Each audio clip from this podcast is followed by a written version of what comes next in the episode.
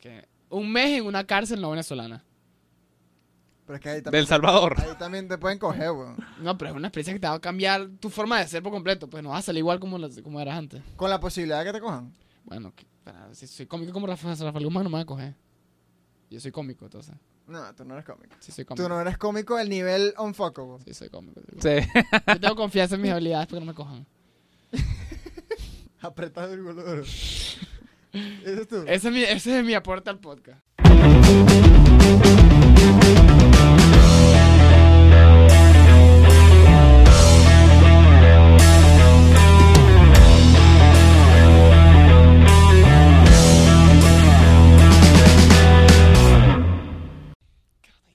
Acaba de comenzar el episodio número 43 de Bien Puestas. Yes, sir. Estamos solos otra vez. Después de una, bue- una buena corrida. Saludos a Camleón, que pidió saludos. Marico, qué bolas, qué, qué trabajo pasa el nuevo editor. Qué innecesario. La verdad que Ajá. fuimos borrachos al final. Hoy tengo esto, esta pa- particularidad porque hoy somos ratatouilles. hoy estamos ratatouilles. Ustedes pueden creer que al parecer somos FIFA. Somos unos hombres FIFAs. Esta definición yo no tenía ni puta idea de qué era cuando nos insultaron. Yo, yo entendía, o sea, yo siempre he jugado FIFA, pues, pero no sabía que era un insulto la vaina. Importante entrar en contexto rápidamente. Hay una loca por ahí.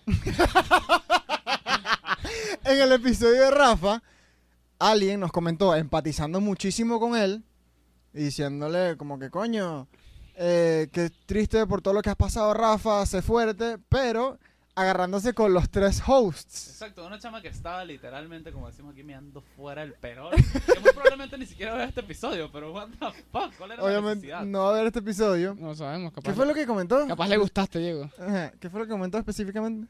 Bueno, no, no voy a leerlo específicamente, pero dijo que, que bueno, muy- La tiradera a nosotros. pues. Ajá, tu historia muy bien, todo eso, pero, el bendito pero, el bendito pero es que eh, se veía que no estabas del todo cómodo, decía Rafa, este, y que porque estos tres chamos, este, todavía no tienen esos niveles de, tienen todavía estigmas sociales y, y tratan de cambiar el tema y no te hacían sentir bien- muy, muy cómodo. Sí, que hacíamos unos comentarios fuera de lugar. ¿De dijo, qué ¿no? coño la madre? Que somos unos. eh, eh, por cierto, después puso: Estos chamos son FIFA. Preguntando, Edith, si son FIFA.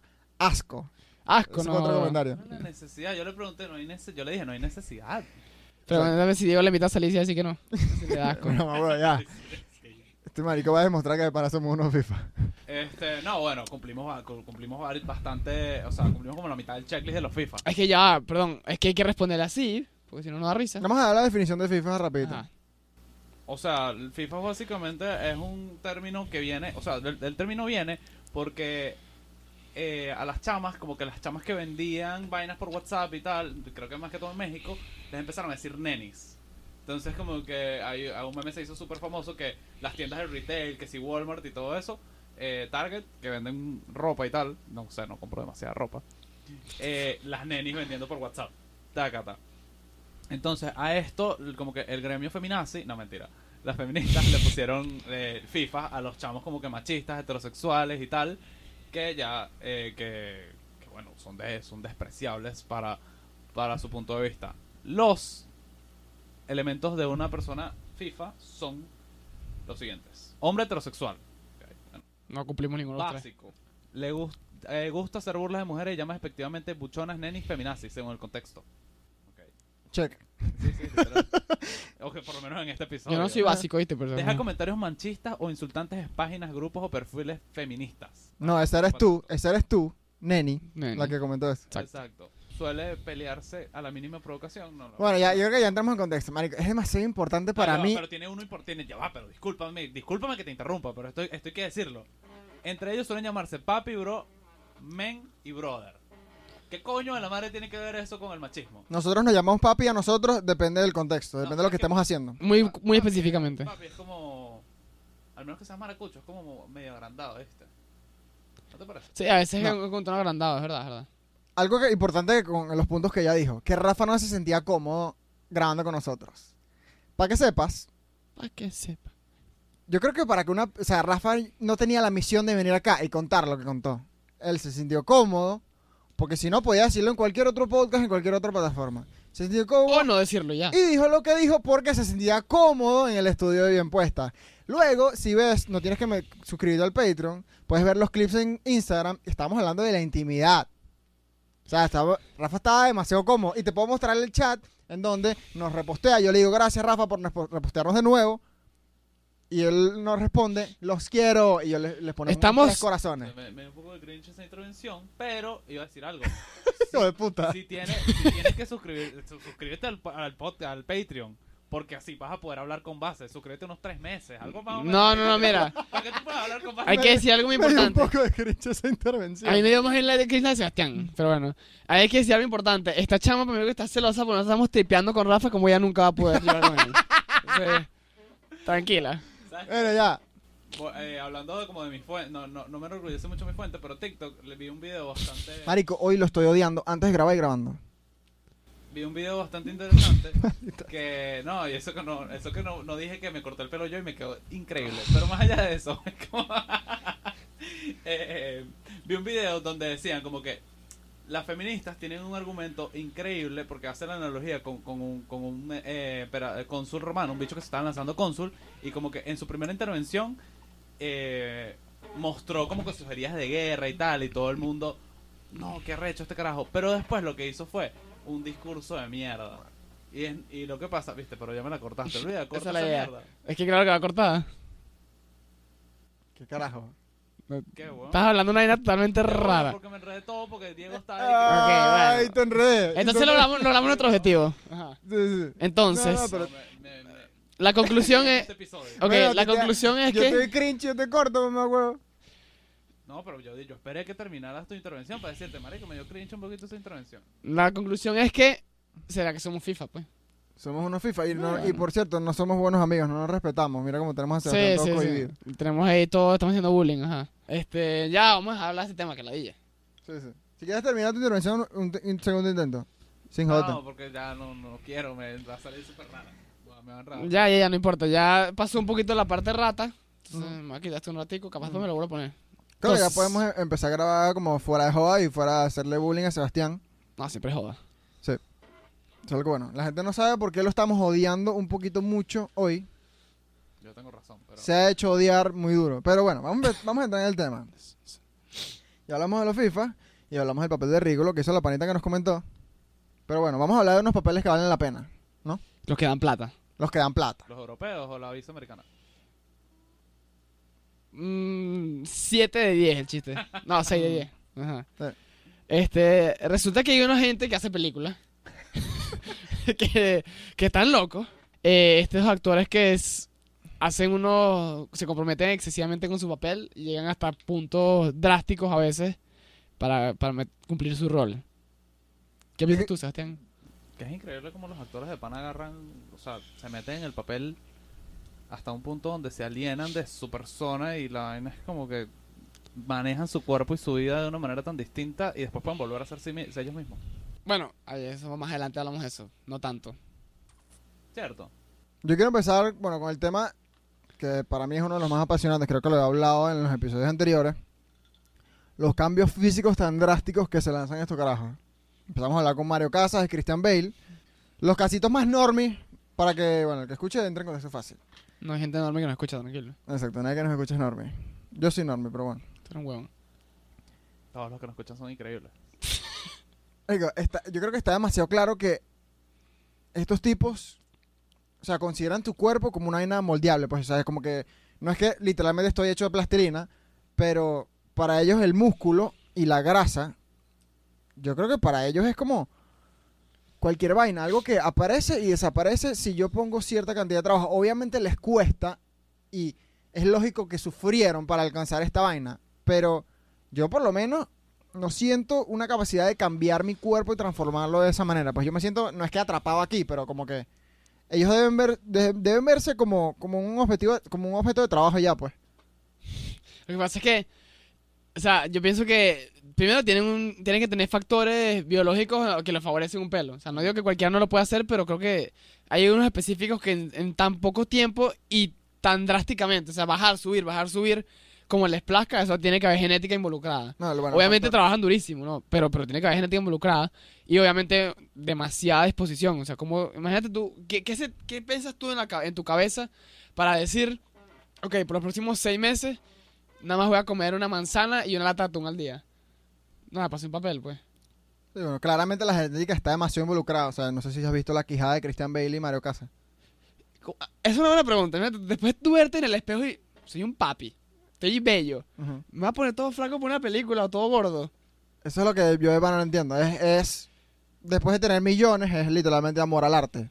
Tal Cosa cual. que es algo que yo respeto, pero no entiendo. ¿Ustedes estarían dispuestos a hacerlo así? No, Tú, Sebastián. Lo que pasa es que yo creo, o sea, ¿qué creo yo? Los actores son unos carajos que realmente no son ellos, que, o sea, no son ellos los que están tomando esa decisión. Ellos están metiéndose tanto en el papel y están cambiando tanto su visión del mundo. O sea, cuando Adrian Brody, que es el que hace el pianista, se encierra seis meses en un apartamento y se muda para Europa y sale de todos sus sus bienes materiales para poder entender lo que le pasó a este pianista eh, durante la Segunda Guerra Mundial el carajo está tratando está tratando de dejar de ser él y dejar de, de- de- recordar quién es Adrian Brody para convertirse y tratar de vivir algo parecido a lo que llegó a vivir este carajo. Entonces, eh, creo que el commitment llega desde que el momento en el que aceptas el papel, en el que los carajos leen el script, leen la historia de la persona y dicen, yo me tengo que convertir en esta persona, y bueno, para convertirme en esta persona, eh, no es que tengo que hacer unos sacrificios, es que literalmente me tengo que convertir. Es decir, yo tengo que pasar hambre, tengo que pasar, no sé, de librarme de... eh, no sé, hay gente que le encanta su perro. Le voy a regalar mi perro para que desaparezca y tratar de sentir lo que llegó a sentir ese carajo. Sí, y yo, muy, muy profunda, Juan. Hay que tener como mucho... Muy, mucho auto...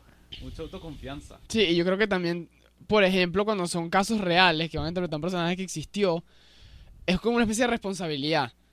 Yo, yo sentiría una responsabilidad de coño, este, este, esta persona vivió esto, sufrió esto, tengo que tratar de emularlo, así sea lo más mínimo, para honorarlo, honrarlo de- adecuadamente en, en esta proyección de su vida o de, su, de lo que haya pasado. Exacto, para poder interpretarlo como, Claro. como merece ser interpretado. Si es una persona que merece respeto. Sí, normalmente cuando actúan, o sea, una historia real y la persona que vas a interpretar sigue viva, pasan meses con esta persona para luego emularlo de la mejor manera y obviamente le consigues como un respeto, porque tú no vas a hacer la, la película de la biografía de cualquier huevón. O sea, es un respeto súper arrecho y... Pero, o sea, por lo menos cuando es alguien que ya murió y no lo conoces y de un repente... peso más, O sea, ganarle el respeto por videos y un libro es como... claro. O sea, tiene una capacidad mental demasiado arrecha de, de- de lograr todo lo que Sebastián estaba diciendo. pues. Exactamente.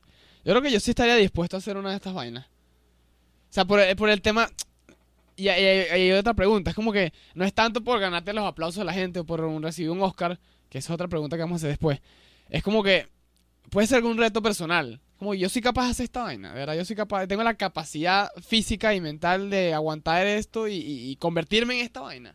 O sea, es como un reto personal bien arrecho. Sabes que Adrian Brody dijo que él no sabía, llegó un punto en el que él estaba, o sea, sale del papel, el carajo está increíblemente flaco y jodido, y dijo, yo no sé si puedo volver a ser una persona sana después de lo que me hice. Claro, que ese es el- eso es el otro tema. a veces no les cuesta demasiado volver y necesitan ayuda profesional para volver a quienes eran. Se quedan amarrados en ese papel de como que ya grabé, ya salió la película y, y yo todavía me siento atrapado en este personaje. No sé cómo volver a ser como yo era antes, no sé cómo volver a relacionarme con la gente, no sé cómo volver a dormir. ¿Sabes? Todas esas conductas que tú te metes tan de lleno en el papel que lo demás no importa.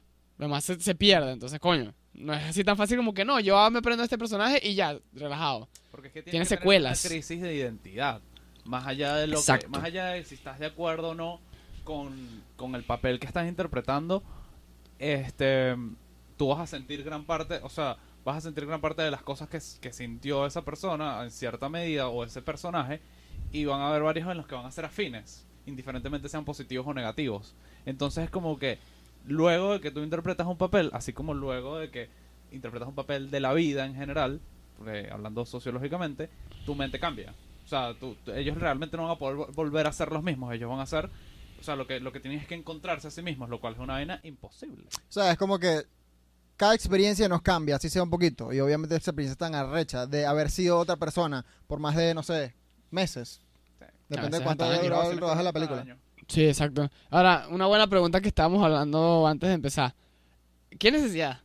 O sea, eres Christian Bale. Sí, weón. O sea, eh, ya hiciste, vamos a poner el caso de Christian Bale, que 2004 tienes que bajar 30 kilos para ser el maquinista. O sea, vas a interpretar a un carajo que es anoréxico y que no duerme. Eh, tú hace cuatro años hiciste un película, un hit de película donde estabas papiadísimo, ganaste un platero y tuviste críticas, aclamación de la crítica. Entonces, ¿cuál es la necesidad? Igual vas a ¿Cuál- seguir siendo millonario. ¿Cuál era esa película? Ah, American Psycho. Igual vas a seguir siendo millonario porque vas a seguir teniendo papeles. Igual vas a seguir siendo reconocido, vas a ser un actor de calidad. Entonces, es más como un desafío. Es como. O sea, o es, o es simplemente como que. No, tengo que hacerlo porque si no, no voy a tener trabajo. Yo no creo. Bueno, no sabemos si, si hubiese sido Batman, si no agarraba ese papel. De verdad. O sea, todo lo que uno hace tiene una consecuencia, pues, pero... Pero en ese momento, nadie, pero nadie tiene estima que vaya a ser Batman un día. Por lo menos puede ser un sueño, pero tú no te la crees hasta que pasa. I'm Batman. Y esto, ellos son como men- menos. O sea, ellos. Yo siento que después de esto, pasar por todo el proceso de audiciones, que. O sea, he visto, he escuchado podcasts que la vaina es absurda, que como te hace sentir. O sea, a ti te, te pueden pasar por tres años tú vendiéndote, porque una vaina es yo ir a un bodegón a vender un producto, un emprendimiento que tenga, pero esta vaina es venderte a ti. Claro. Entonces a ti te están haciendo, te están rechazando y te están rechazando y no de la mejor manera. Es una persona que está ladillada de rechazar a las personas. Y es absurdo. Joe Rogan, podcast referencia, él cuenta que él, cuando se mudó a Los Ángeles tenía una novia que ella, cada vez que la rechazaban, que era muchísimo, ella quería ser actriz, cada vez que la rechazaban, ella llegaba a la casa con una necesidad absurda de que él la pruebe a ella. Claro. Entonces ella hacía lo que él le diera la gana. Coño, un buen datico. No quiero ponerme explícito. Porque jeva. ya hemos hablado demasiado de estos temas, pero, Rechacen, pero es una vaina que, que te puede tocar, pues. Que te rechacen y te rechacen y te rechacen. Porque es, que- como que no eres bueno para esto. Es una profesión muy, muy, disculpa la palabra, maldita. Porque estás todo constantemente exponiéndote y siendo rechazado, rechazado. De repente te aprueban y es el. O sea, obviamente es una gloria, pero. Pero tu mente está sujeta siempre a eso. Tienes que tener una, una fortaleza mental bien arrecha, creo yo. Sí, y además es que la, la preparación de la preparación para un personaje dura semanas o meses, pues entonces tú estás preparado, o sea, te haces mente de que vas a quedar, de que lo estás haciendo bien o bueno, estás haciendo lo mejor que puedes y llega un carajo que ni siquiera te está prestando toda la atención porque está ladillado de las entrev de las las entrevistas no, de la- las Audiciones. todos los días, todo el día y te dice como que no, ya, vete de aquí. Oye, ni siquiera te da el chance completo. O sea, tú sientes como que no he mostrado todavía mi potencial y el carajo te dice, no, es que ya no quiero ver más. Por ejemplo. Exacto. O sea, No, coño. y son personas que están en la capacidad de convertirte en una estrella y cambiarte la vida si lo quieren. Entonces ellos saben ese poder, entonces tienen esa actitud de mierda de la que se habla mucho. Pues por eso es, es demasiado jodido si hablamos Sí. todo lo que la gente ha llegado a hacer para lograrlo en Hollywood. Sí, y además que yo creo que ya después de ver tantas audiciones, ya más o menos sabes lo que sirve y lo que no. A veces puedes perderte de, de vainas muy buenas por, por tu visión sesgada, pero es como, qué fastidio. Yo creo que si yo viera audición todos los días, eventualmente en un año o dos años, suponiendo que tenga los conocimientos para, me volviera un mamagüevo. Yo como que de pana, veo 80 personas diarias y ya yo sé que eres una Sí. mierda, lo que me estás mostrando, vete. No, o no es lo que quiero, pues quizás eres muy arrecho, pero no, fuera. Sí. Claro. ¿Sabes qué? Quiero hacer como un, un paréntesis aquí. Ya vamos a hablar de los cambios eh, corporales, físicos y también de los temas mentales. Mm. Pero quiero así meter algo en el medio, porque creo que esto no lo habíamos hablado antes, pero creo que no- es una que no, que no es ni de un lado ni del otro, es una que es una locura ya. Tom Cruise. ¿Por qué carajo tú quieres hacer todos tus dobles en todas tus películas siempre? O sea, Eso, eso ya es una vaina de adrenalina pura. O sea, voy a aprender a, aguantar la respiración seis minutos, voy a aprender a manejar helicópteros, voy a aprender a lanzarme paracaídas, voy a aprender a escalar. Eso ya es, eso ya no es, obviamente es commitment, pero es más allá de eso, es una satisfacción plata, personal. además. Es que puede ser por demasiadas razones. Primero puede ser un niño que de pequeño siempre soñó con hacer vainas demasiado rechas, lanzarse de paracaídas, todas las vainas. Cierto. La adrenalina es adictiva. Sí, sí. Entonces es como que Tom Cruise, tú lo nombras y ya de una piensas, uno que es bajito y lo logró. Segundo que es un Que maldito cientólogo, segundo que cientólogo. que cientólogo, esa vaina da un poquito de miedo. Y tercero- hablar de cienciolo- cienciología un día. Yo ¿Se- fui a la se quiere iglesia de? Cienciología de Miami. Eso queda para el Patreon, quizás. Eso va para los Patreon. 15 minutos extra. Exacto. ajá. Pero sí, tú piensas las stunts de, de Tom Cruise, que de pana se monta en un avión, lanza de un- salta de un edificio a otro, se parte el tobillo, no sé qué coño se partió, pero... Sí, sí, factura tuyo. Y cuando se partió el tobillo Siguió la, escena. Ajá. Entonces es como, ¿Qué carajo? o sea, Ahora va para el espacio. pero tú estás claro la que NASA. por eso le tenemos un respeto extra. Claro, totalmente. E igual que como lo- con Michael B. Jordan en la película de Creed que en el ring llevaba los coñazos él.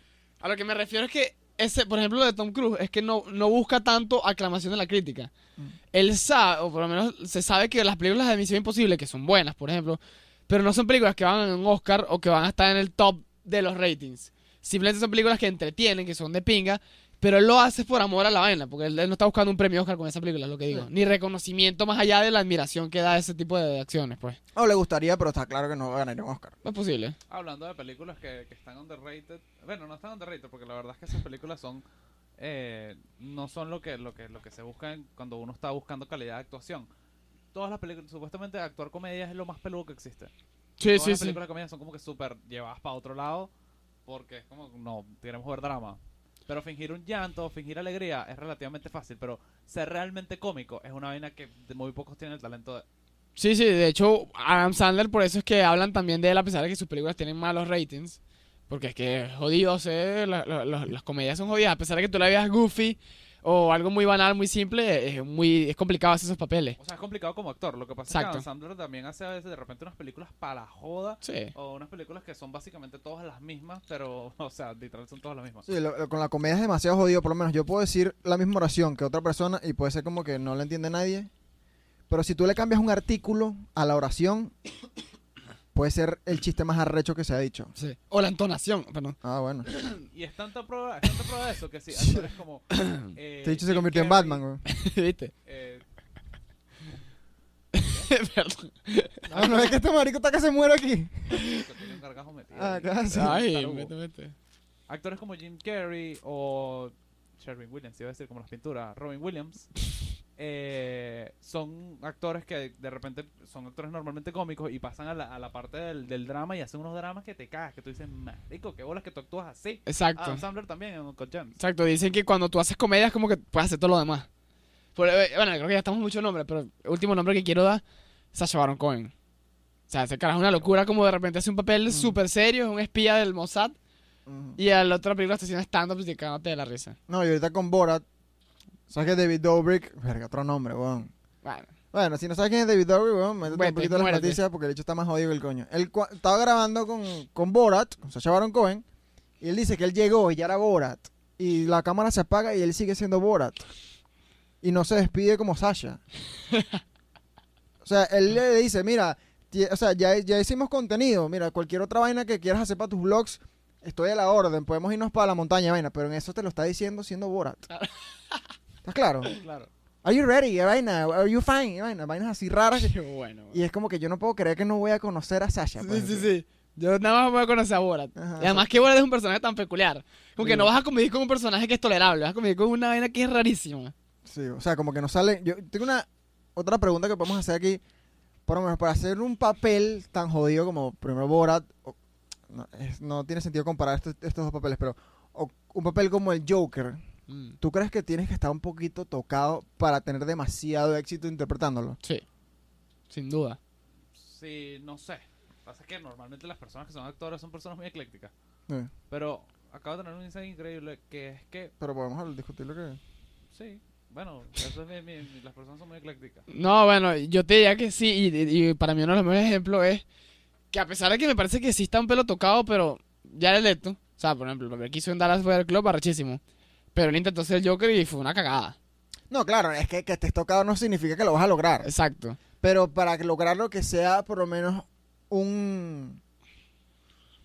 O sea, como... Tiene que tener algo, un cable suelto. Como que está parte del checklist para que lo logre. Sí, sí, sí. O sí. sea, un papel tan profundo y, ta- y tan jodido, sí. por lo menos, Heath Ledger, o sea, que hay muchas teorías conspirativas que se dicen que el, el ser el Joker lo mató. Él contaba de antes que, an- o sea, antes de haber interpretado al Joker no dormía. Entonces, y que tiene una, una infancia turbia, entonces es como que... No, no- al haber sido el Joker no, no, no te mató, pero puede haber sido como la gota que derramó el vaso, tal Puede vez. ser lo que te empujó. Exacto, pero no es que si tú eres una vaina, una persona súper tranquila, que haya, no sé, bueno, como nosotros que, por ejemplo, eh, vamos a- al psicólogo, una vaina que no- no- nos encargamos de nuestra Salud salud mental. mental, no es que de repente vas a ser Joker y te mueres, pues. No lo sé. Depende de qué tanto te metas en el papel, porque Exacto. vas a tener muchos pensamientos paranoicos, etcétera. Acuérdate que él, él empezó a, a llevar un, un journal, ¿cómo se llama? Un diario, donde él, se, él escribía como si fuera el Joker en su día a día. O sea, y ya había terminado de grabar y seguía llevando esa vaina. Entonces, Ay, coño. bolas. Eh, o sea, hay, hay papeles que tú dices, lo que tú dices es muy cierto, pero hay papeles que puede que te lleguen a esa... A esa a- a Ojo, eh, en Batman no se ve, pero es lógico que el Joker es cocainómano. Pero no, no, no es lógico. No, o sea, no, ya, si me meto en muy, muy duro en, tipo, en cómics, no, no es así. No, pero no en Pero- cómics, pero en el Joker, ese Joker, tú lo ves y tú dices, ese tipo se No, mete No, es que él no vainas, necesita cocaína para ser forma así. parte de la esencia del Exacto. Joker, es que el Joker es o sea, si el carajo eh, me- se mete cocaína, es como que el Joker es ya el Joker porque se mete cocaína. No, el Joker es el Joker porque el carajo está Exactamente. genuinamente demente. Exacto. No, o sea, es como que no necesita eso. Él es así de por, de, de por sí. Pero es que él no necesita ni siquiera porque es que él no está tratando, él simplemente es. Exactamente, exactamente. Nada, es, es un papel. O sea, podemos hacer un capítulo completo de Joker y, nadie- y todo el mundo sabría mierda, no lo vería. Pero eh, es una vaina muy profunda, muy arrecho. No se puede explicar ahorita. O sea, es un tema. Además que no todos vieron la película, entonces la gente se saldría. en este Este, momento. este va a ser un, un ejemplo paupérrimo de pana, pero yo, si, si paso horas editando el podcast, cuando me duermo, me imagino como subiendo una pista, cortando la vaina.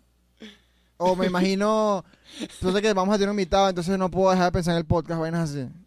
Obviamente es un ejemplo muy estúpido, pero lo que yo digo es, si a mí el hablar paja, porque esto es lo que hacemos, a veces que me quita el sueño, el ser el Joker te tiene que arruinar lo No, que pero es el mira. acostarte y, y- y- y identificar la cama como una vaina para dormir, pues. No, pero mira, tienes que revisarte eso. Eso está raro, eso no está normal.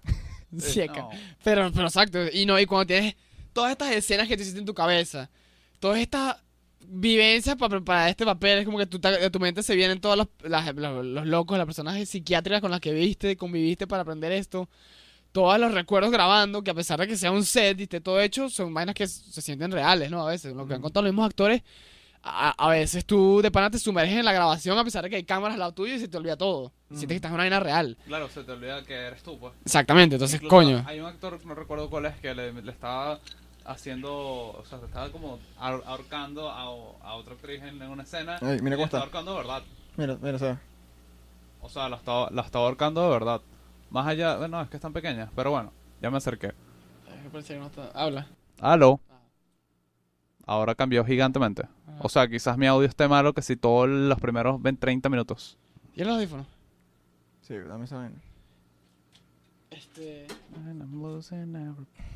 Aló, aló, aló, ajá. No, este. Por, por ejemplo, ah, que estás diciendo que el carajo lo estaba ahorcando de verdad a la chama. Sí, sí. Bueno, fíjate que una vaina que pasó, también, ya que estamos hablando de Joker, Eso fue una escena de Bojack Horseman. Sí. ¿pero está ahorcando de verdad o no? Eh, Bojack Horseman es una serie animada, pero sí. Ah, no. entonces- Ajá, bueno, entonces. Te. Quinta vez que se nombra en este podcast. Resulta que el Joker, Heath Ledger, en una escena en que Batman, Christian Bale, Bruce Wayne, le tiene, le tiene que dar unos coñazos. Obviamente Batman da coñazos. Este, en coñazos en la cara. Obviamente eso es coreogra- coreografiado. Mm, Bueno, no, Heath Ledger le decía, no, pégame de verdad. Pégame, pégame, dame coñazo. Y él mismo se da coñazo, decía. Esto lo contó Christian Bale. O sea, imagínate el nivel de profundidad que ella tiene. De verdad que te puede, de verdad que se mató por el Joker. Se estaba pegando y muy pidiéndole al carro que le pegara. No, hermano, ese hecho se mató por, por hacer el Joker. No tengo pruebas ni tampoco dudas. Sí, bueno, pero hay veces que, o sea, un coñazo.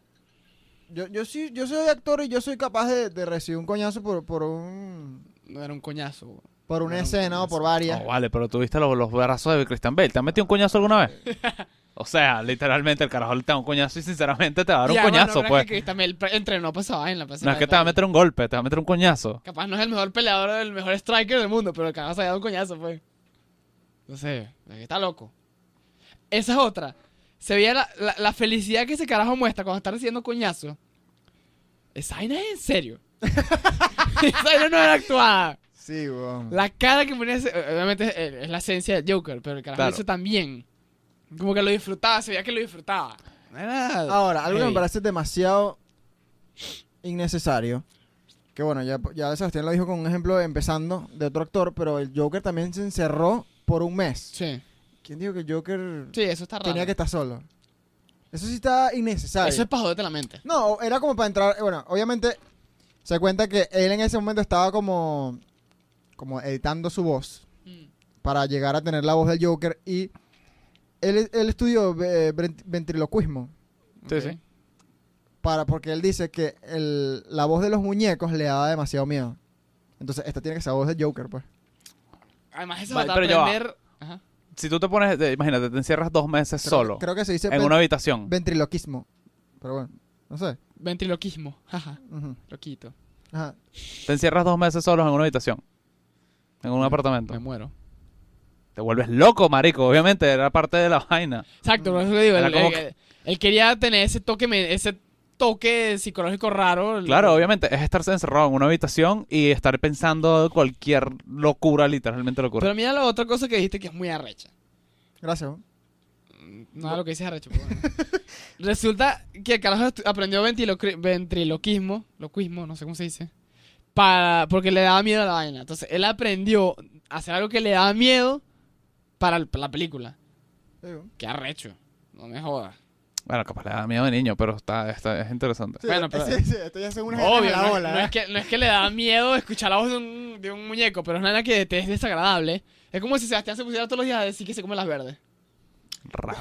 Tengo una, una pregunta aquí. ¿Qué, qué, qué son ustedes capaces de dar por el podcast? Por lo menos, ¿tú recibirías un coñazo en la cara de Manuel? Hermano, me maquillé. Me maquillé como una jeva. Sí, weón. No sé, pero ¿qué- ¿cuál es la consecuencia? ¿Que se acabe el podcast? Mm, No fama. Exacto. Más reconocimiento, ponte. No, depende. ¿Cuánta, cuánta fama? 5000 subs nuevos. Así de coñazo. Pácata. Por un coñazo que te va a durar dos semanas. ¿Van a ser fieles? ¡Claro! Van a comentar como los que están comentando ahorita mismo. Este... ¿Un coñazo mío? Sí. ¿Qué tanto- ¿Qué, tan, qué- qué tan duro puede pegar Manuel? Además que no se pega. Entonces hace una vaina toda chimba ahí. Sí, weón. Un jab. Ahora aquí la quijada. ¿Qué eres capaz tú de dar? Un coñazo de Mike Tyson. Sí, huevón. Pero me digo, me ¿Pero digo. te quieres, te, quieres, te quieres ir del podcast? ¿Quieres morir? No, no sé. Ponme un ejemplo. O sea, muy jodido. Ya me maquillé. Mm. Oye, es que, es que Manuel ha demostrado que daría el todo, ¿no? Sí, totalmente. Soy capaz de caminar desnudo por la calle. Mm. Sí. ¿De pana? Tro- Correr desnudo por la calle. ¿En serio? Sí, yo creo. ¿De dónde a dónde? Toda la lara. Toda la Lara. Desde, desde, desde- Marico, estás loco. De- Voy a, hacer, ya va, voy a hacer un llamado. Si hay algún, alguna persona o cuenta en Instagram interesada en eso, ¿por cuántos subs? Por No. 5000, por 5000. cinco mil. Ok. Marico, No, pero interiores, puta, interiores weón. entonces, interiores. No, ¡Qué no, puta! Bueno, interiores. si hay alguna cuenta de memes, famoso, lo que sea, que está interesado en subir algún clip de Manuel y de Bien Puestas para hacer que Bien Puestas suba 5000 seguidores y ver a Manuel trotando, Desnudo. se lo agradeceremos No, infinitamente. interiores, por cinco mil en interiores. En interiores blancos mojados. No, en boxer, en boxer. Pero ya, desde el Tiuna, desde el Tiuna, desde el Tiuna hasta el country, más nada. Bueno. Ya, ese, ese, ese trayecto. Es que eh, ese es la Lara. No, porque pues agarran y que no, y da esa vuelta también. No, no, no, no. Pero, es- pero es que no va a pasar, ¿sabes por qué? Porque tiene que ser 5000 así. O sea, que yo lo haga y, y ya 5000. ¿En cuánto tiempo? Ya sí, weón. Ya, weón, Ya, un día. En un día, un día. un día porque, recuérdate, imagínate, Rafa Estanga con J Balvin subió 60 mil en un día. Ok, 5 mil no es tan descabellado. Si usted, no sé, es venezolano, una de esas cuentas aquí- que tiene un millón. Aquí voy a dar información de, conversaciones que tenemos tras cámara. Nosotros hemos criticado a la gente que hace pranks en la calle. Ajá. Marico, tú estás diciendo que te desnudas y corres por toda la área por Pero eso no es un 5000 prank. subs. Eso no es un prank. Lo estoy haciendo yo solo, no estoy jodiendo a nadie. Marico, si hay un carajito Además, a ahí, mí no- y yo si hay un carajito y lo traumas. No, porque es con interiores. Pero ya, yo nunca he criticado los pranks, a mí me dan risa los pranks. Ese era mi sí. problema con el coñazo. Yo creo que sería raro que el famoso bien puesta por un coñazo. No, no, obviamente, pero estoy diciendo que, que estarías dispuesto a dar. No, me falta Diego. Bueno, pregúntame que, que- Ah, te tenemos que preguntar en serio. no sé, weón. O sea, no puedes decir, yo estoy no, dispuesto no, A a- mí yo no no te tengo que preguntar, yo lo saqué yo. Por lo menos, lo de la Lara no lo hago por 5000 subs. ¿Por cuánto? No, mentira, no. No, weón. No lo sé, no lo sé, pero 20 mil subs. Verga, pero tiene que- por 20000. Ajá. Si son fieles, sí. Pero bueno, no quiero. O sea, tengo alguien me tiene que asegurar que no voy a terminar preso. No, en, sosten- Ah, bueno, esa es la otra, ¿verdad? Sí, weón. Ah, che, en sostenedores. ¿Cómo es que se llaman las vainas que usan los deportistas? Retenedores, que son con unas vainas, olvídalo. ¿Tú no viste a, la- a las locuras que llegó... Ah, coño, otra vez vamos a la de él. Sasha Baron Cohen en Borat. No. Tuvo el, el, el, el trasero de un gordo en su cara desnuda. ¿No te acuerdas? ¿No viste esa parte de la película? No. Asqueroso. Que bolas yacas. Eso es lo que acabo de pensar, porque eso es todo lo que han hecho, weón. Ah, bueno, tú te eres capaz de... No, es que esto yo no lo hago por nada. Tú eres capaz por el podcast de... Por 10.000 subs. Ok. Meterte en una cabina con la poseta cagada y que salga disparada. Sí, weón. Sí. Sí. No, prefiero correr desnudo. en La, en la- lo hizo Britney Spears, lo puedo hacer yo, Qué weón. asco. weón. Qué asco, weón. Prefiero correr la lala desnudo. Eh, eh, De pana, o sea, que, mira, que obviamente te va a entrar por las fosas nasales, weón. O sea, te va a entrar aquí, vas a llorar, te va, Pero- puede salir por acá, por la garganta. Qué asco, no, yo me taparía la nariz y ya. No, creo que nada No, más, yo puedes, abro la boca. nada, más, Ajá. nada, nada más puedes usar lentes de protección de los Bueno, ojos. pero te pero puedes la nariz, pues. No, no, nada más puedes usar lentes de protección de los ojos. O sea, Eso es lo que, así lo hacen ellos. Sí. Pero yo por lo menos, yo creo que yo, de pana, he contado aquí unas vainas íntimas que demuestran lo que, lo que yo soy capaz de dar por el podcast, pues. O sea, así como para querer ser un carajo ruilero, pues, para los que nos escuchan. Yo creo que yo, yo, yo he sacrificado vainas, weón. Apunta labia. Sabiendo que mis papás ven todos los, todos los podcasts, weón. Apunta labia, puro labia, pero no has demostrado nada físico, chamo. Bueno, pero Ya, si quieres ver a Diego pero- desnudo, y ya, Ah, pues. bueno, Ah, lo he visto. pero que esta vaina es un podcast, pues. O sea, ¿qué coño quieres que hagamos aquí, weón? Maquíllate.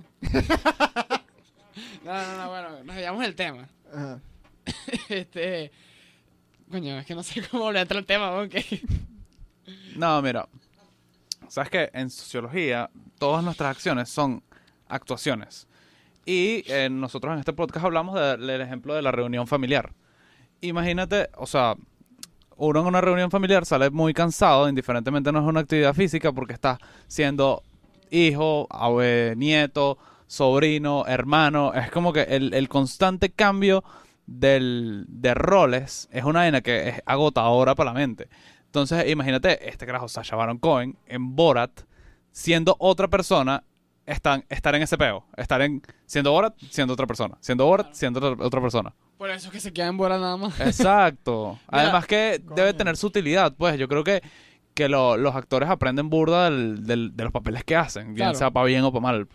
¿Sabes qué? Yo tengo una pregunta que les quiero hacer. ¿Ustedes en sus reuniones familiares se comportan muy distinto como son normalmente? Me gustaría decirte que no, porque yo estoy, yo, o sea, yo por lo menos con mis tíos hago unos chistecitos ahí medio crudos, pero, pero obviamente no voy a decirle a mi tía lo mismo que le digo a un pana, weón. No, no es lo mismo, pero es la misma esencia. Pues como que tu personalidad es igual. O sea, tú no, no aparentas cuando estás en una familiar de que eres un carajo muy serio. No. Está claro que soy una jodida. Ah, ¿tú, tú consideras que soy una joda? No, estoy hablando de mí. ¿Qué más consideras? ¿Qué consideras que soy? Un huevón. ah.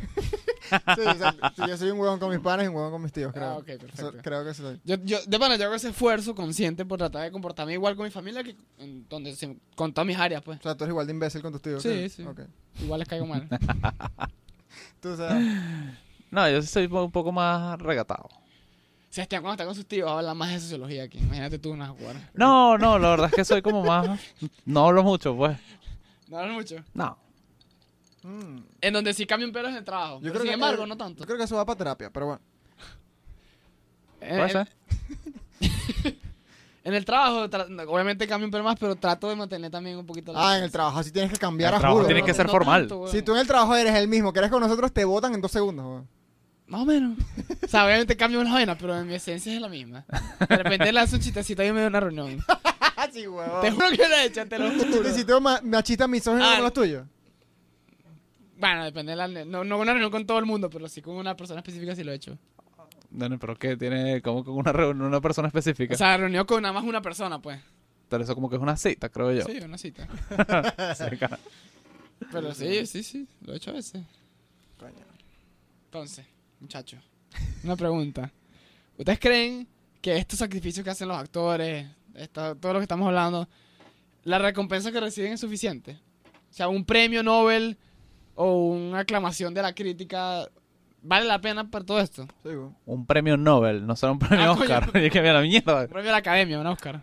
Demasiado. Sí, yo, Sí, yo creo que sí, porque es que, el- o sea, según mi visión, realmente no están haciendo sacrificios. Porque ellos están cambiando sus... O sea, yo eh, realmente es un reto, pues yo creo que es algo que los emociona demasiado. Yo voy a empezar clases, estoy súper emocionado de empezar clases. Ellos deben, deben estar súper emocionados de, de- Sí, de sí. hacer ese papel. Es como que, verga, qué recho lo que estoy haciendo. Lo que pasa es que no se pueden dar reward mental porque están en otro... O sea, tienen que meterse en el papel. Claro, pero hay veces que, por ejemplo, hay, hay algunos que han dicho, esto fue una experiencia rechísima, no sé qué, pero no lo vuelvo a hacer. Claro. No me vuelvo a meter en este peo. Pero es que el, parte del reward es decir que lo hice. Es verdad, Exacto, y saber Eh, que fuiste ver, capaz de eso. Exactamente. es verdad. O hay unos que lo toman como estilo de vida, tipo Daniel Day-Lewis. Muchas carajo- personas como que hacen un maratón y ya, pues. Y Cierto. lo hice ya una vez y más nunca. Cagado. Pero lo metes, es que tú, tú haces un maratón y lo metes en tu currículum. En serio. Sí, weón. O sea, tiene validez porque Ah, no lo metí, que la de ella se me olvidó. Yo hice, yo hago el maratón de la Divina Pastora. la- eso es una carrera. Es una o sea. carrera, son 10 kilómetros. De paso, yo he hecho tres de esas. ¿no? sí, bueno, o sea. No, Pero yo creo que, o sea, e- el, el sacrificar algo tiene que ver, tiene que ver también como cuando, o sea, tú sacrificas algo que de, de pana te humilla, o sea, que eres tú capaz de hacer por la fama. Ok. Si hablamos por lo menos de del caso de Harry Weinstein, sin entrar en mucho detalle, porque ya hemos hablado demasiado de esta vaina, googleenlo si quieren, pero es como que tú, tú por el podcast, ¿qué, qué, qué eres capaz de dar? Por un millón de subs, ¿qué eres capaz de dar? Tocar niñas no. Obviamente no, weón. Nada que sea ilegal. Pusiste un ejemplo eh, shady, pues entonces. Mm. Pero, es que ya hablamos de eso, ya te dije, corre desnudo. Pero es que correr desnudo, no, no, algo que, eso, eso no, es, tú vas a seguir siendo el mismo Manuel. No, lo que pasa es que yo creo que ya, ya, ya- Algo que me cambie por completo. O sea, tú por este podcast, tú por, el, po- por un millón de sus mamás, huevo. No. ¿No? A Rich.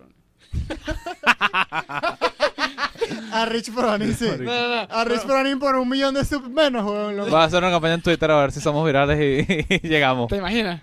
Mira, este, ¿Qué por un millón de subs. Te acabas de emocionar por mamar la posibilidad de mamar el juego Rich Froning. Claro. No, yo hago trampa. Hago- hago- les adelanto, si hacemos esa campaña voy a hacer trampa, porque lo que quiero es conocerlo ya. Entonces, Ajá. por un millón de subs, yo soy capaz de estar... No, bueno, es que... Un mes en una cárcel no venezolana.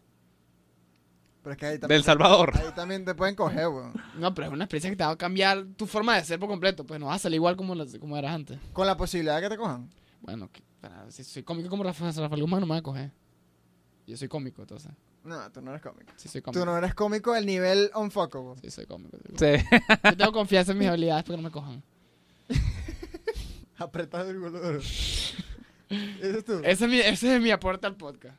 Un mes en una cárcel no venezolana, porque venezolana me Arriesgando el culo. Tampoco es tanto así. Más feo entonces.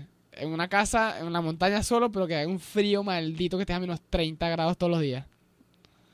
Sí, lo haría. Esa mierda es mucho peor de lo que tú crees. Es, es horrible. Marico, imagínate esto. Que le pasa a mucha gente pobre en los Estados Unidos. Tú estás en la calle y Ajá. hace de un frío maldito.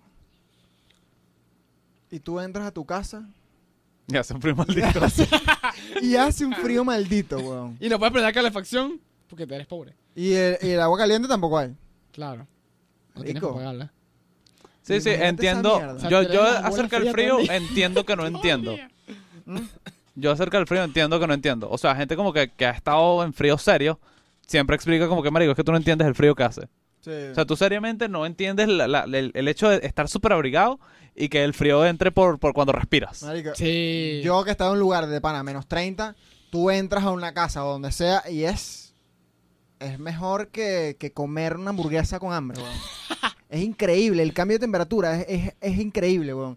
Y a mí me. O sea, me, me- yo cuando entraba a la casa lo disfrutaba tanto que me dijeron esto. O sea, ¿tú te imaginas que tú entras aquí y sigue el mismo frío? Es que yo digo, Es como que no hay lugar seguro, pues. hay manera, weón. O sea, el frío lo sientes en los huesos, weón. Tienes que ir a un colegio algo así. Sí, marico. No puedes tener calor. Un, cole ah, ¿pero por qué un Uy, colegio. de verdad. Para el, para el kinder, ajá. Ajá. El kinder hay mucho calor. Y la- Ya me vas a sacar contexto, vale. Ya me vas a sacar contexto. Coño de la madre. Ajá. No, pero marico, imagínate. Manuel, no tenemos tantos seguidores, nadie te ha sacado el contexto. Sa- sa- ¿Sabes qué es jodido? Fake it till you make it. La cantidad de gente que hace estos sacrificios por una mierda. Claro. Por lo menos ir a trabajar, weón, en una mina. Coño, sí. Te cagas los pulmones por No, haber ganado lo mismo que ganar, o sea, sé, camarero. dos lochas. La weón. gente no decide como que, o sea, sí decide al final, pero es como que las circunstancias llevan a mucha gente a eso. No, Claro, pero por lo menos, yo creo que este tipo de pensamiento ayuda a burda a los actores a decir como que, bueno, si voy a interpretar a alguien de la Segunda Guerra Mundial, lo que yo voy a pelar bola, pero esta película se acaba y yo retomo mi vida. Exacto. Esta gente estuvo aquí y no sabía cuándo iba a salir y muchos murieron, pues. O sea, acuérdate que, o sea, hay dos, hay tres, pero la verdad es que ahorita recuerdo dos, hay dos escuelas de actuación. Uno, que dicen, yo me meto en el papel, y eh, los otros le dicen como que, marico, no puedes simplemente actuar y ya. A- eh, la mayor cantidad de Oscars se los dan a los actores de método, que son estos actores que se meten en el papel. Y yo creo que ellos realmente no piensan que, o sea, no vuelven así diciendo como que, ah, verga, esto se va a acabar, sino que se meten en el papel hasta que se acaba, pero no, no como que con, con la visión de que se va a acabar, porque eso te recuerda que eres otra persona, que eres, que eres tú, pues. Claro, pero tú sabes que tú no te vas a morir de hambre, por ejemplo. O sea, sabes que siempre, en un punto cuando la cosa se pone extremadamente peligrosa y fea, que ha pasado, tienes, no te vas a morir porque te van a llevar a una clínica buena porque tienes como pagarla, o te, te vas a alimentar bien porque puedes pagarlo, ¿sabes? O sea, tienes ese, por allá lejos está en una parte de tu mente ese comfort, por así decirlo. Sí, al menos que sea el mejor actor de la historia, Daniel Day-Lewis. Por más que tú trates de emular el papel de alguien que sufre demasiado, no lo vas a lograr, no vas a lograr vivirlo de primera persona. Sí, exacto. No, ellos lo que hacen es tratar de... Exacto, Exacto, el, poder de lo temporal para la mente es el mejor confort que hay, pues. Sí, yo me exacto. puedo ir para la calle ahorita, weón, pero yo sé que cuando yo me la dille, voy a ir a, a mi cama, ¿sabes? Exactamente. Igual hasta yo ahí en esa cama.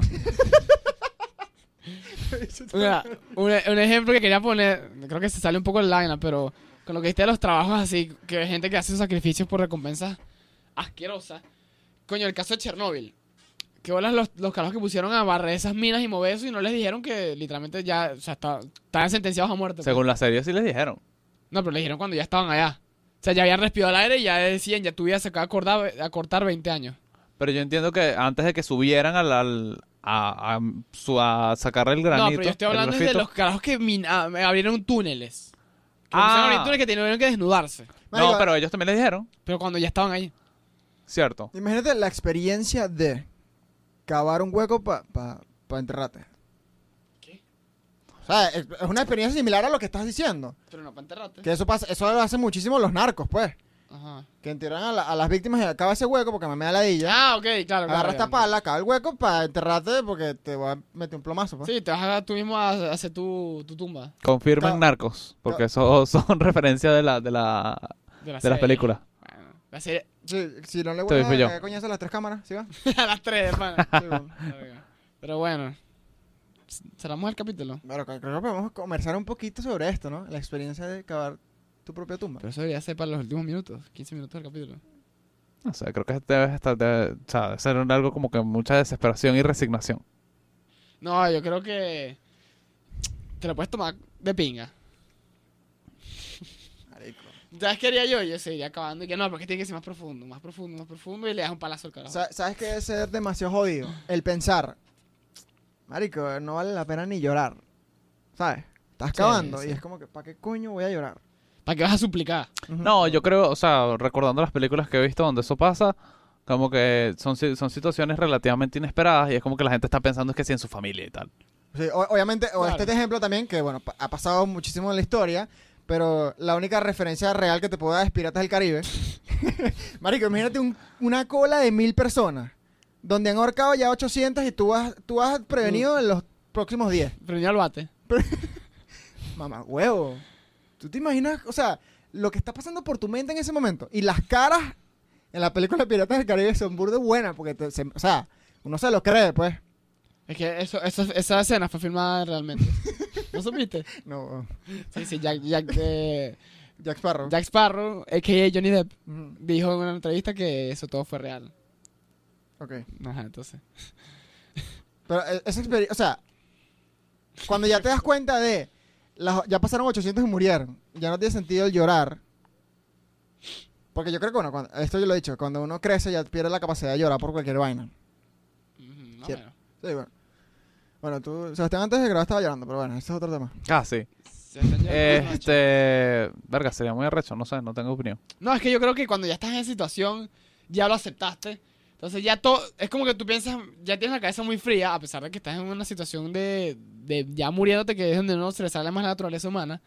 Pero cuando tienes tanto tiempo de pensarlo, como que ya tienes la cabeza fría y dices, ya nada de lo que yo pueda hacer me va a sacar de esta situación. Entonces es como que... Ya estás resignado. Yo, es como, Sí, yo creo que es como cuando de repente raspas una materia y es como que, marico, ya, ya la raspé. Exacto. Insalvable. No, no se puede ya. Y te, te resignas, pues. ¿Sabes qué, qué es lo más hijo de puta que puede hacer un verdugo?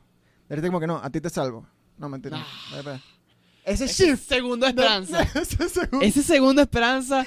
Marico, ahí sí lloras. Sí, ahí No sí, sé, ah, yo creo que yo creo que agradecería el segundo esperanza.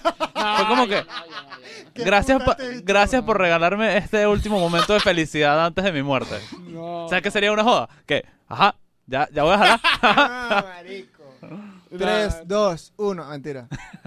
3, 2, 2 y medio. Coño, tu madre. Es que eso tiene que haber pasado demasiadas veces, weón. Un verdugo maldito. Un ahí. verdugo No es sé. sádico. Un verdugo tiene Sí, que ser sí. sádico, weón. o Sí, sea, sí, dentro sí. de todo, me, me- mm, la idea como de morir sintiendo, indiferentemente sea sintiendo una vaina de mierda o algo muy de pinga, eh, es más atractiva que morir simplemente y ya.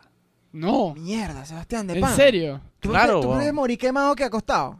No, obviamente no sintiendo tanto dolor, pero, o sea, dolor físico, pero el hecho de, de sentir es como que te vuelve, el- te, te, te recuerda a tu humanidad. O sea, tú quieres hacer historia. Nah, no sé si es la historia, Eh, pasa mi que- historia. Ya que estamos hablando de esto, quiero sacar un quote de Batman que, sobre eso que es muy de pinga. Él dice, este, eso fue cuando mi pana Batman quería escaparse de, de la cárcel donde estaba, ¿no?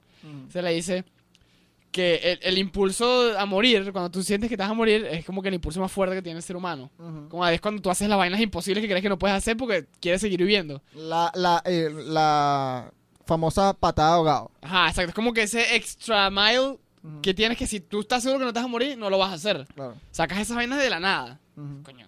Claro, como cuando tenía que subir la- el muro este que se quitó la cuerda. estoy pues. hablando, exacto. Pero eso no lo dijiste. Bueno, porque no quería hacer la diferencia completa. Pero habla de la eso. cuerda. Al menos que sea David Goggins y tienes extra Bueno. 30 miles. No, sin embargo, él mismo lo dice también. El mismo, el mismo David Goggins dice esa vaina, que hasta que tú no tienes la situación de verdad, o sea, tú no puedes entrenar. sabes por cuál es tu límite. Exactamente. Por lo menos, tú puedes entrenar como un soldado cinco años. Pero a ti te lanzan en la, en la guerra real. Y tú vas a decir como que, ok, yo tengo las herramientas. Pero yo no tengo la experiencia hasta aquí, weón. Sí, y sabes que ahí no va a venir ningún coronel a sacarte con- antes de que te mueras. O sea, sabes que tú estás en tus entrenamientos, puedes estar a punto de morirte y bueno, capaz, bueno, vamos a cancelar. Hay unos que se han muerto, pero bueno, casos aislados. Pero antes de morirte, weón, te van a sacar de ahí y te, te van a tener un castigo, pero vas a comer al, al día siguiente, qué sé yo. Ya, Aquí yo- es incertidumbre, tú no sabes una mierda. ¿Sabes qué? Yo creo que hay una estadística de. mm, No sé si son los Navy o. Obviamente no son los Navy. Pero sería como. No sé si son los Delta Force. Como. Una de las divisiones más arrechas de, de los militares en, en- en Estados Unidos. No sé. Pero ellos han muerto más en entrenamiento que en combate. De pana. Sí, weón. Entonces no son casos aislados tampoco. O sea, en algunos. en Depende del cuerpo. divisiones no. Sí, weón. Si estás en el cuerpo de David Goggins, si Si estás en el cuerpo de los Delta. estás en el cuerpo de los impuestos, bueno. Y si estás en mi cuerpo, te veo fino. Si estás en el ¿Qué mío, pasó? te veo. Pensativo. Sí, weón. Es que, coño, estuvo introspectivo esta vaina de la muerte, weón. Ahora sí nos podemos hablar chévere. O sea, vamos a hacer esta vaina y ya, pues. Sí, vámonos. Jódanse. Este fue el episodio 43 de Bien Puestas. Viene el 4-4, que te pongo, te pongo. Ajá. Chao, pues. Nos vemos, muchachos.